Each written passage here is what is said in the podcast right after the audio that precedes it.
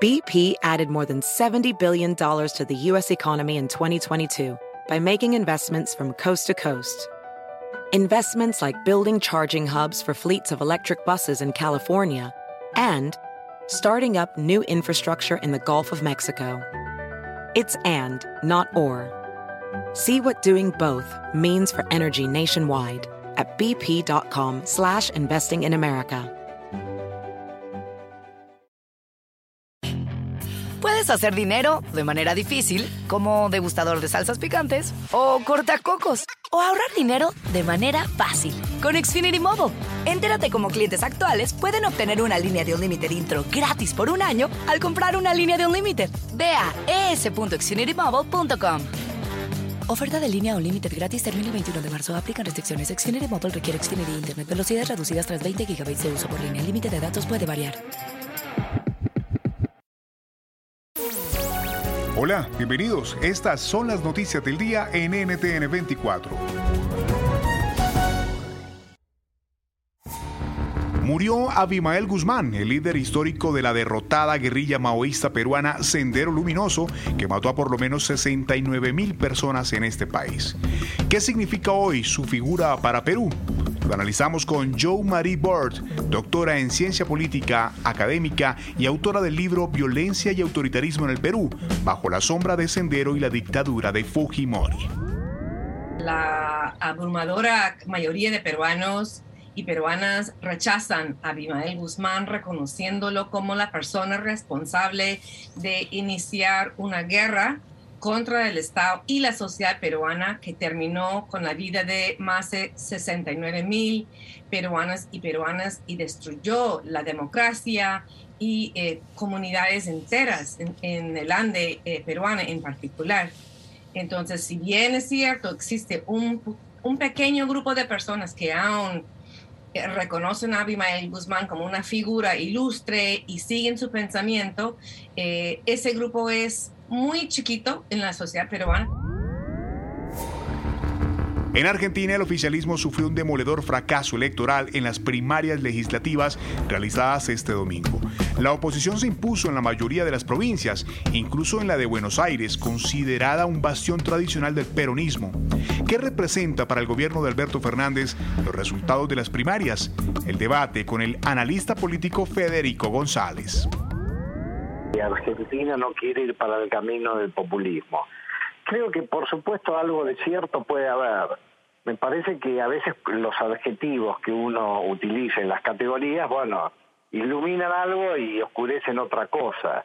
Quizás a veces la realidad es más simple. Creo que algo de eso hay, pero también, eh, digamos, en nuestro resultado hay una concatenación de errores que se han repetido eh, y por goteo, o, algunos no por goteo, sino porque fueron más estructurales, eh, determinaron el resultado.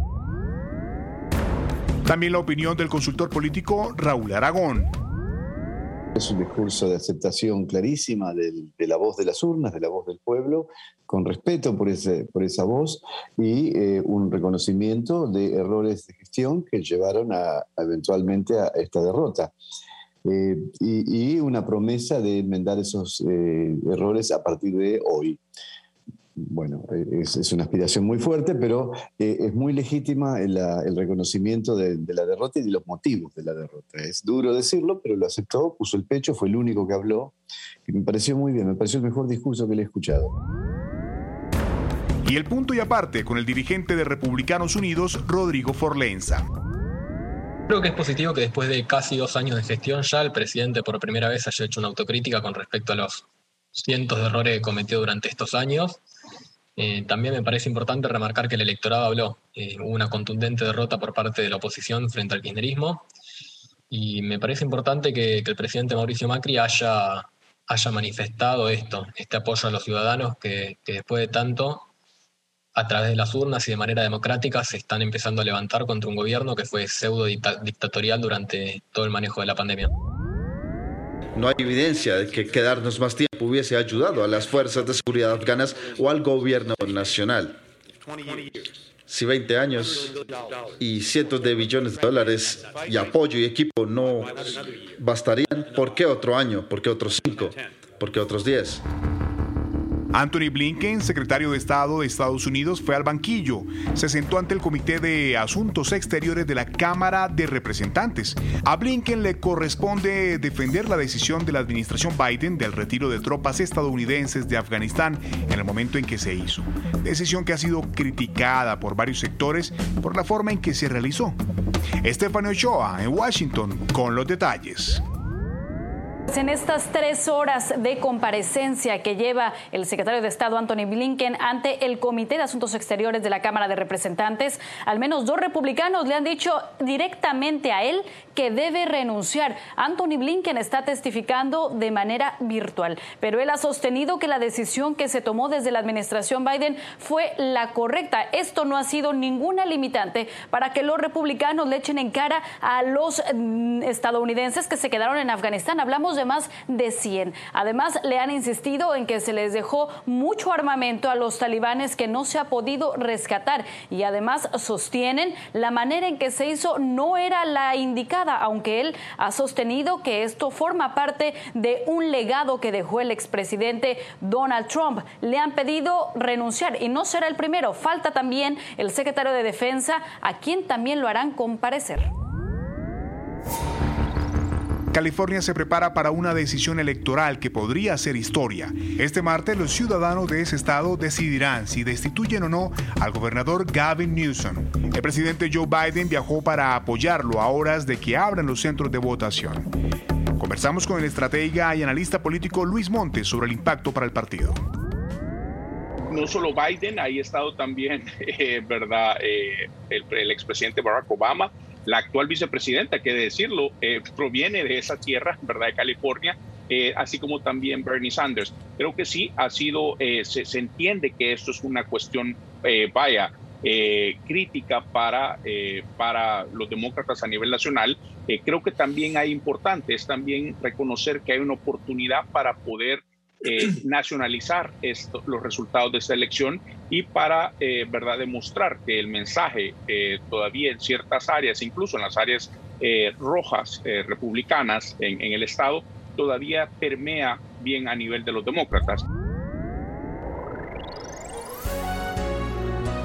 Si te gustó este podcast, puedes buscar más de nuestro contenido en nuestra página web www.ntn24.com. En NTN24 tenemos una red de corresponsales en las Américas que nos permite tener acceso de primera mano a toda la información y hacer análisis sobre los eventos más importantes de la región. Qué gusto estar con ustedes. Yo soy Hugo Vecino en Twitter, arroba Hugo Vecino.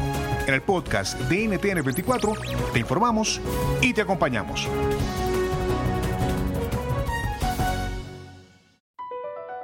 Across America, BP supports more than 275,000 jobs to keep energy flowing.